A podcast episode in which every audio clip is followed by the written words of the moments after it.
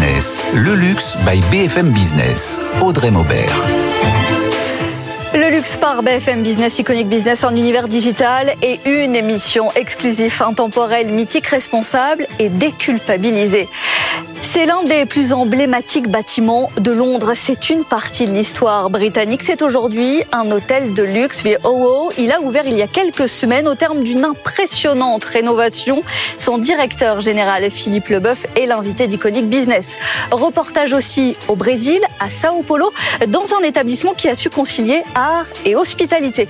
Il y aura un passage par le Grand Palais éphémère et le rendez-vous des arts, Fab Paris, l'Alliance de Fine Arts Paris et de la Biennale des Antiquaires. C'est une foire qui a lieu en ce moment. Sans oublier l'iconique capsule Phénomènes et tendances, une vente exceptionnelle des vins des hospices de Beaune. C'était il y a quelques jours. C'est Iconic Business. Bienvenue. Sur ce plateau d'Iconic Business, Philippe Leboeuf, directeur général Raffles London VOO. Bonjour. Bonjour André. La galaxie Raffles, comme le Royal Monceau d'ailleurs à Paris, un lieu tout aussi empreint d'histoire. Vous portez de votre côté un héritage tout à fait britannique. Absolument, absolument. Euh, on a l'idée, c'est de ramener le Raffles de Singapour à Londres. Donc euh, tout ça avec élégance et charme. Euh, c'est le, pilier de leur Raffles. Oui, mais c'est clairement pas, quand on parle de VOO, quand on parle de cette adresse londonienne, c'est clairement pas un établissement comme les autres. Absolument. Un, tous les jours, j'ai la chance de vivre à l'hôtel et tous les jours, je, je m'exclame, je dis, mais qu'est-ce que je fais là quelque part? Euh, C'est l'endroit où Churchill travaillait toujours, Laurence d'Arabie, euh, Ian Fleming. Euh, donc, il y a eu cinq James Bond qui ont été filmés donc c'est absolument fantastique. J'ai eu une belle carrière, je pense, mais c'est l'hôtel le plus fantastique dans lequel j'ai pu travailler. Bon, ça le restera sans doute. C'est une aventure qui débute et on va le voir d'ailleurs en, détail avec Nathan Cocampo. L'hôtel prend place dans l'Old War Office, l'ancien bureau de guerre du gouvernement britannique. Vous en parliez à l'instant, Nathan. Oui, c'est dans ces murs qu'à partir de 1906, les opérations militaires sont coordonnées. 2500 responsables gouvernementaux et militaires au travail dans ces 1000 pièces reliées entre elles par plus de 2 km de couloirs. Un homme incarne cette adresse historique en plein centre de Londres. C'était son quartier général, Winston Churchill.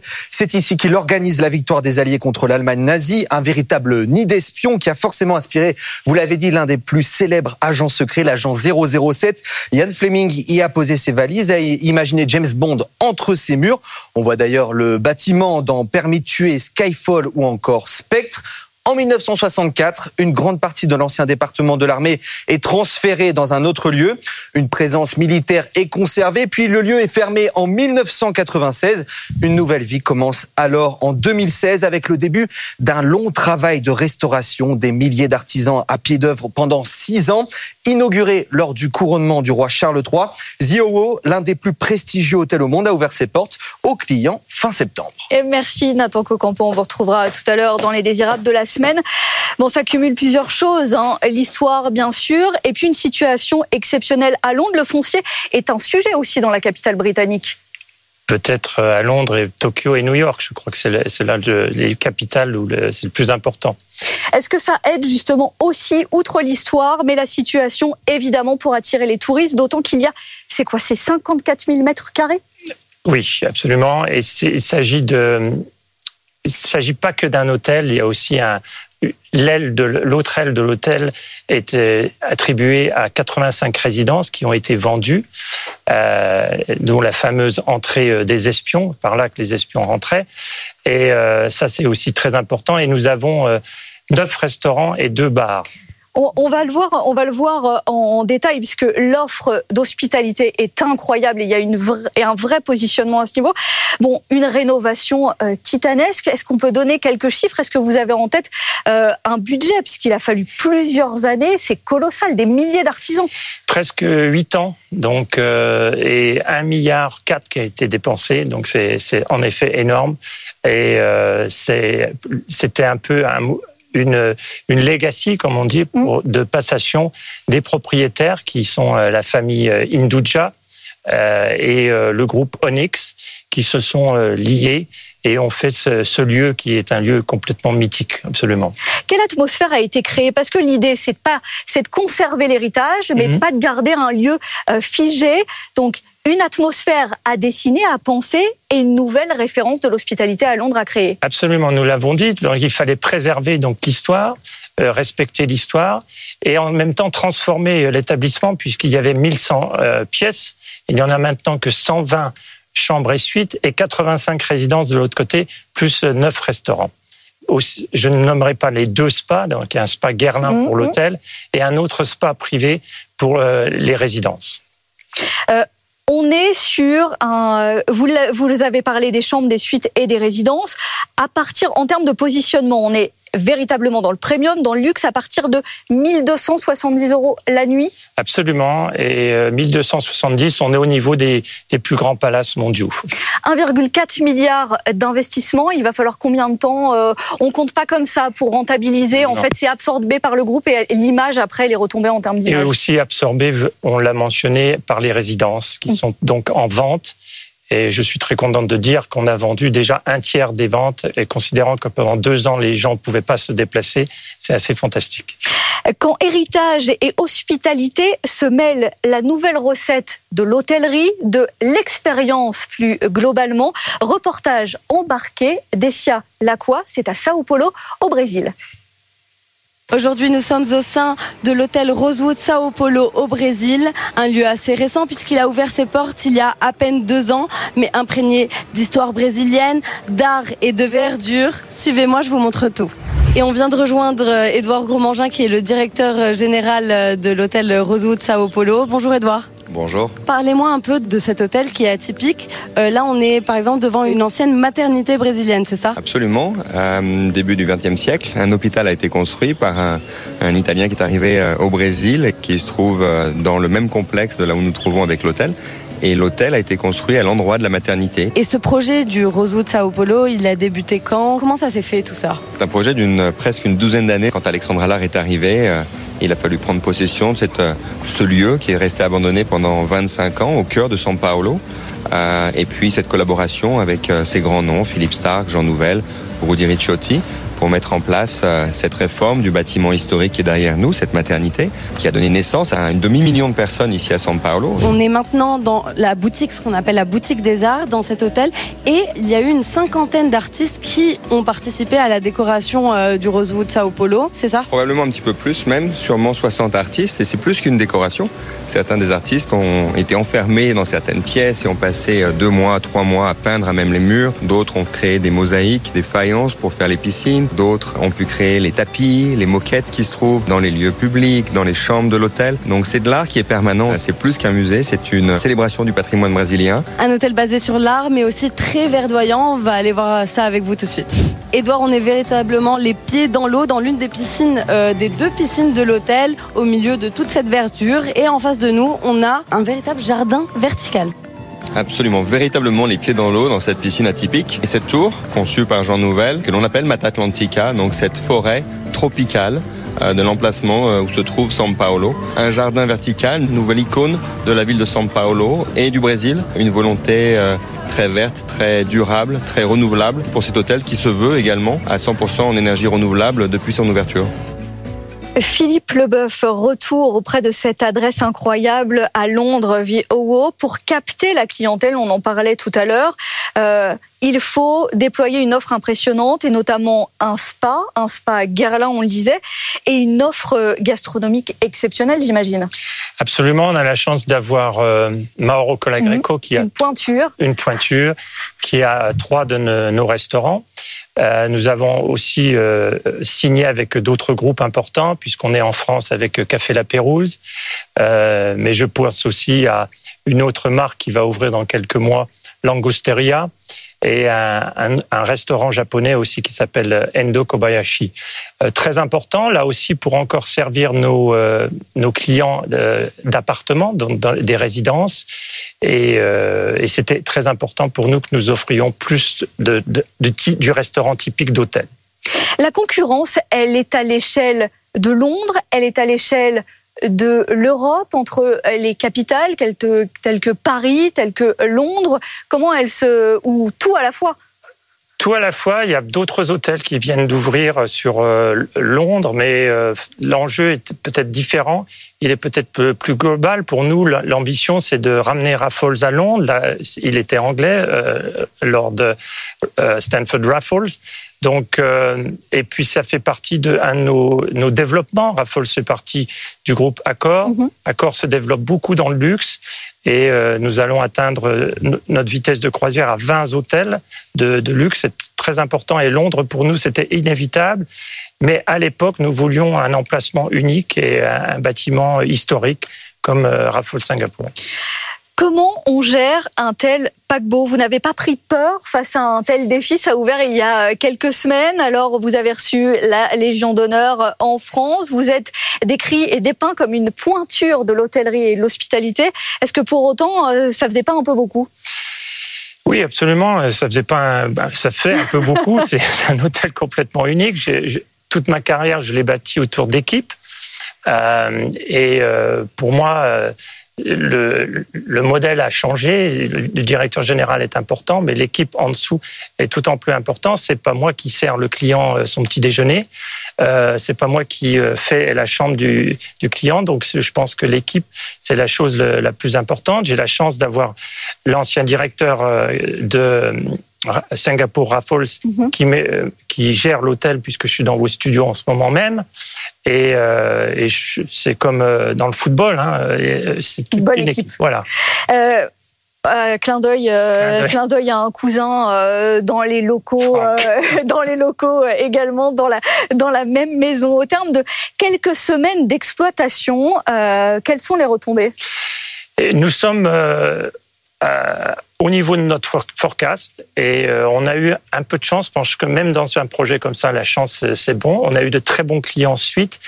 Euh, dès qu'il y a un client dans les euh, cinq les suites héritage, cela monte un peu, si vous voulez, le prix mhm. moyen, donc le panier moyen.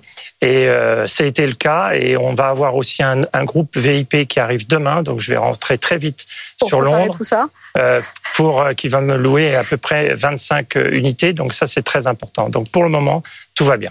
Avec quelle clientèle, quel type de clientèle? Une clientèle plutôt euh, euh, américaine, une clientèle européenne? D'où vient-elle cette clientèle à l'heure actuelle? Oui, absolument. Une clientèle plutôt américaine, australienne mhm. aussi. Ils ont réservé longtemps en avance, notamment pour les fêtes de fin d'année, puisque nous sommes juste sur le, la fameuse grande roue et tous les feux d'artifice se passent là. Euh, mais une clientèle aussi très intéressée par, euh, on l'a dit, par la restauration. Euh, N'oublions pas que c'était un, un, hôtel qui était fermé au public, donc tous les Londoniens sont bien sûr bienvenus. Dans Iconic Business, les iconiques de l'invité.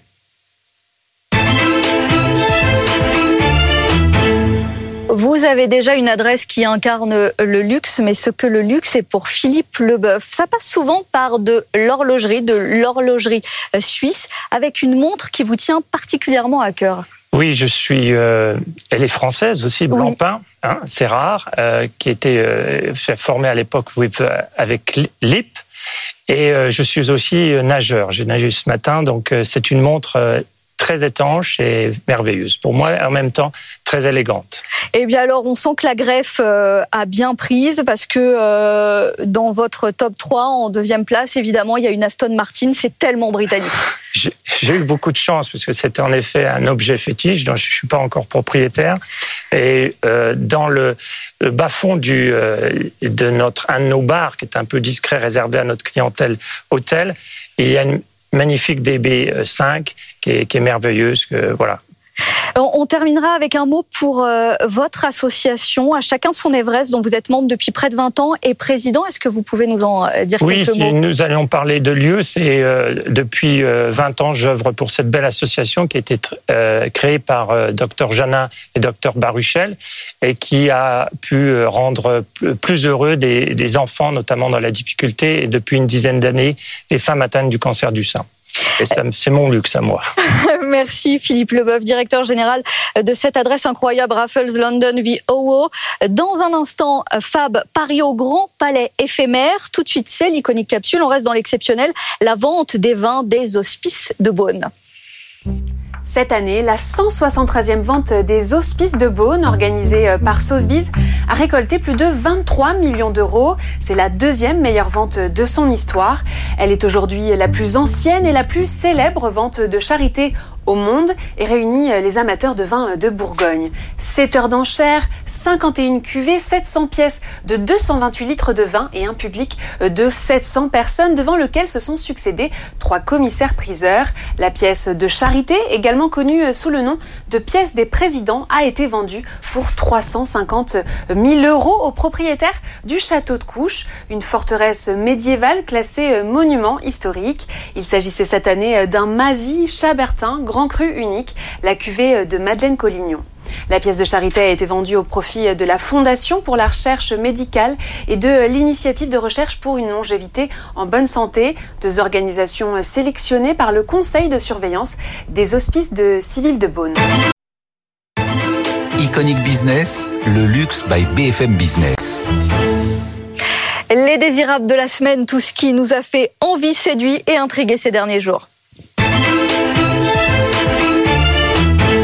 Avec Xavier Écoute de la galerie du même nom et membre du comité de programmation de FAP Paris, un événement dont on vous dira tout dans un instant. Bonjour d'ores et déjà. Bonjour madame. Après la sélection de la semaine de Nathan Cocampo et avec Berlouti qui habillera, ça y est, on le sait, les sportifs français pour les cérémonies d'ouverture des Jeux Olympiques de Paris. Oui, Berlouti est l'une des 75 marques d'LVMH, partenaire premium des prochains Jeux. La maison, connue pour ses chaussures et ses costumes sur mesure, habillera les sportifs des pieds à la tête. Elle veut proposer une silhouette contemporaine, symbole de l'élégance française. Les médailles seront, elles, dessinées par le joaillier Chaumet. Et on attend d'ailleurs des détails aussi hein, pour d'autres maisons engagées avec Dior et Louis Vuitton, entre autres. Tout à fait. Un nouveau vélo électrique haut de gamme à l'esthétique rétro. C'est le fruit d'une collaboration entre la créatrice de mode Isabelle Marant et la marque française Voltaire. Une édition limitée à 50 modèles basée sur le modèle Belcourt et d'une couleur vive jaune soleil. Prix de vente 2990 euros. Gucci qui s'expose pas n'importe où dans le métaverse. Oui, Gucci Cosmos Land retrace l'histoire de la maison florentine depuis son lancement au début des années 20. Cette rétrospective est un clone numérique de celle actuellement présentée à Londres. Un voyage immersif au fil des décennies pour explorer les pièces emblématiques de la maison italienne sur la plateforme de jeu The Sandbox. Pour cette fin d'année, le Bristol Paris s'associe à Dom Pérignon, grande maison champenoise. Des dîners exclusifs pensés en étroite collaboration avec Éric Fréchon, chef triplement étoilé, aux manettes du Bristol, et Vincent Chaperon, chef de cave de Dom Pérignon. Alors, caviar de Sologne, turbo sauvage, poularde de Bresse, un accord mets et champagne d'exception à 1200 euros par personne. C'est parfait, on est preneur. Merci Nathan Cocampo pour cette nouvelle sélection cette semaine. Avec nous, Xavier écoute de la galerie du même nom et membre du comité de programmation de FAB Paris il va falloir nous en dire plus. C'est au Grand Palais éphémère. Il faut nous expliquer exactement ce que c'est. Alors, bah, Fab Paris, c'est avant tout un voyage dans le temps, dans le milieu des, antiquités. Euh, ça se veut, c'est un salon qui se veut être la, vitrine de la diversité euh, dans le monde de l'art. Euh, c'est un salon très éclectique vous allez euh, pouvoir euh, voir des, des œuvres. Ah, c'est le euh, parti pris. On... C'est un dialogue entre les arts et la promesse d'ailleurs, c'est indiqué, c'est l'art du monde sous un même toit. Exactement, sous le toit du, du Grand Palais éphémère.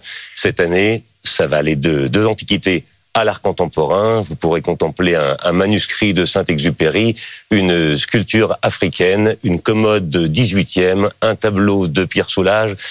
Tout va être mélangé et tout sera de très grande qualité c'est mieux. Et ça veut dire que ça s'adresse à quel public? C'est tout aussi éclectique? Le public est éclectique. Il y a bien entendu de simples visiteurs, mhm. mais des collectionneurs qui sont internationaux. Il y a des musées qui viennent faire leurs emplettes. Euh, c'est un public qui est vraiment international cette année au Grand Palais. on est un peu noyé par euh, toute cette offre de grands rendez-vous d'art et notamment à Paris. Euh, chacun doit avoir son identité, son couloir. C'est indispensable. Oui, c'est indispensable. Il manquait à Paris un vrai salon d'antiquaires de renom et de qualité. Euh, les grandes foires d'art contemporain viennent à Paris et dans notre, dans notre domaine, c'était vraiment un espace vide. C'est comblé maintenant grâce à Fab. Nous sommes la, la continuité de l'illustre biennale euh, qui a été créé en, en 56 par André Malraux, qui a connu une vie formidable et un faste incroyable nous sommes la poursuite de cette biennale. La poursuite, un lieu aussi d'experts, c'est clairement aussi, et vous le disiez à demi-mot, un rendez-vous où on fait des affaires et où on spécule. Oui, le but pour les exposants, pour les marchands qui exposent, est de vendre. Euh, nous sommes ravis de montrer ce que nous aimons et ce que nous savons présenter, mais il faut vendre. Comment elle se fait, euh, cette sélection? Comment elle se dessine, cette programmation? Des mois en avant, j'imagine. Quel message on fait passer chaque année, en fait? C'est ça qui est en jeu ça se prévoit une année d'une année sur l'autre. Euh, certains exposants qui nous ont fait confiance depuis le début sont un petit peu privilégiés pour euh, revenir exposer au sein du salon. Nous avons beaucoup plus de candidatures que de stands disponibles. Nous aimons avoir une très grande diversité. Donc, lorsqu'un département ou qu'une section nous semble complète, on passe à une autre section. Euh, plus de 110 galeries venant de 12 pays différents, c'est cela? Exactement, 110 galeries. Nous étions 85 l'an dernier. C'est une montée en puissance euh, très rapide. 12 nationalités différentes et nous serons l'an prochain 140. Euh, ah oui, vous avez déjà une idée parce qu'en plus ce sera l'atterrissage dans le Grand Palais. Ce sera le vrai Grand Palais. Cette le vrai Grand Palais. Et puis ça s'est ouvert surtout. Alors certes, on a toutes les époques, mais on a aussi des joyers, de l'art contemporain. Le spectre est devenu très très large. Oui, parce que on se rend compte qu'aujourd'hui le mélange des genres dans le marché de l'art est quelque chose qui est inévitable. Et il est tout à fait euh, possible d'avoir une sculpture africaine euh, sous un tableau euh, contemporain, le tout posé sur une commode du 18e. Et ce mélange donne envie aussi aux, collectionneurs de s'habituer aux, nouveaux domaines qu'ils ne connaîtraient pas. Oui, ça permet de flécher aussi à la fois les promeneurs, les curieux et les spécialistes. Mais est-ce que à chaque fois, il y en a, il y a un segment star pour cette saison? Il y a des, départements qui sont plus à la mode que d'autres. Les tableaux modernes sont en vogue, mais l'ont toujours été. Ce n'est pas euh, propre à Fab. Le, 20e siècle est toujours à la mode. Et donc il y aura et il y a des pièces stars aussi. Oui, bien sûr. Je citais tout à l'heure le, le manuscrit de Saint-Exupéry. C'est pas du tout anecdotique, mais il y a de l'art tribal de très très haute qualité, euh, une commode euh, formidable du XVIIIe siècle, une salle de bain euh, créée en 1928 par Rateau qui sera exposée in situ. Donc il y aura vraiment des pièces à voir de qualité muséale. vous êtes vous-même à la tête d'une galerie. Qu'est-ce que votre regard apporte? Il y a de fait un biais, vous êtes un spécialiste de la sculpture animalière. Qu'est-ce que ça vient apporter justement avec ce comité de programmation et cet événement? Entre marchands, nous nous connaissons. Donc, euh, même si mon domaine de prédilection est la sculpture animalière, je connais forcément mes confrères qui sont amateurs de, qui sont professionnels dans le, domaine de la sculpture. On donne tous notre avis sur nos confrères. On voit sur d'autres salons internationaux à l'étranger ce que les gens exposent et on essaie de puiser parmi les marchands qui nous côtoient les gens que l'on a envie d'avoir à nos côtés à Fab. Et qu'est-ce que Paris a de différent? Qu'est-ce que ce rendez-vous sur la scène internationale peut avoir de différent et peut apporter? La ville est glamour. Hein. Euh, c'est beaucoup plus déjà, c'est beaucoup plus facile, je trouve, d'inviter des collectionneurs de, des États-Unis, par exemple, de Londres, à Paris parce que ils vont se promener dans une ville formidable avec des restaurants formidables, des magasins fantastiques. Lorsque l'on va aux Pays-Bas ou dans d'autres ou dans d'autres pays beaucoup moins sexy, euh, les gens n'y vont que pour le que pour le marché de l'art, alors que là, la diversité est grande. Alors, je vais avoir une expression euh, grossière. Est-ce que certains on viennent déjà avec leur liste de courses, euh, des collectionneurs que vous connaissez en amont et vous savez déjà ce qu'ils vont venir repérer et acheter. Oui, on, connaît. Chaque marchand connaît les goûts des collectionneurs avec lesquels il travaille. Euh, très souvent, nous mettons de côté, nous ne présentons pas avant des objets phares pour créer une émulation le jour du vernissage. Alors, on parlait de sculpture animalière. Vous diriez là aussi, euh, dans votre ADN et dans votre galerie, qu'il y a là aussi des modes et des tendances? Oui, bien sûr. Euh, moi, c'est une petite niche au sein de cette ménagerie, mais je ne vends que de la sculpture animalière entre 1910 et 1950, donc cette période art déco où les œuvres sont beaucoup plus rares et beaucoup moins éditées qu'au 19e siècle. Alors les artistes de renom sont Rembrandt, Bugatti et François Pompon, pour ne citer que ce sont eux qui sont à la mode, en effet. Pour ne citer que des grands noms. Euh, pour terminer, euh, Xavier, écoute, un rendez-vous réussi si quoi? Qu'est-ce que vous metteriez derrière cette phrase? Ce rendez-vous sera réussi s'il y a du monde, si on achète beaucoup. Oui, avoir du monde lors du vernissage, c'est une bonne chose. Avoir des clients, c'est bien également. Il faut que les marchands, avant tout, que les exposants soient ravis, que les exposants aient vendu, afin qu'ils reviennent, afin que le marché de l'art parle de Fab et que ce premier salon, ce premier grand salon Grand Palais éphémère, soit une locomotive pour l'année suivante. C'est ça la réussite d'un salon. Vous êtes confiant donc pour cette année, pour l'année à venir Je suis excessivement, et oui, vraiment très très confiant. Très confiant. Un rendez-vous à suivre. Euh, Fab Paris en ce moment au Grand Palais éphémère. Merci Xavier Écoute de la galerie du même nom et membre du comité de programmation de Fab Paris. C'est à découvrir, c'est à Paris, au lieu de l'art et de la culture.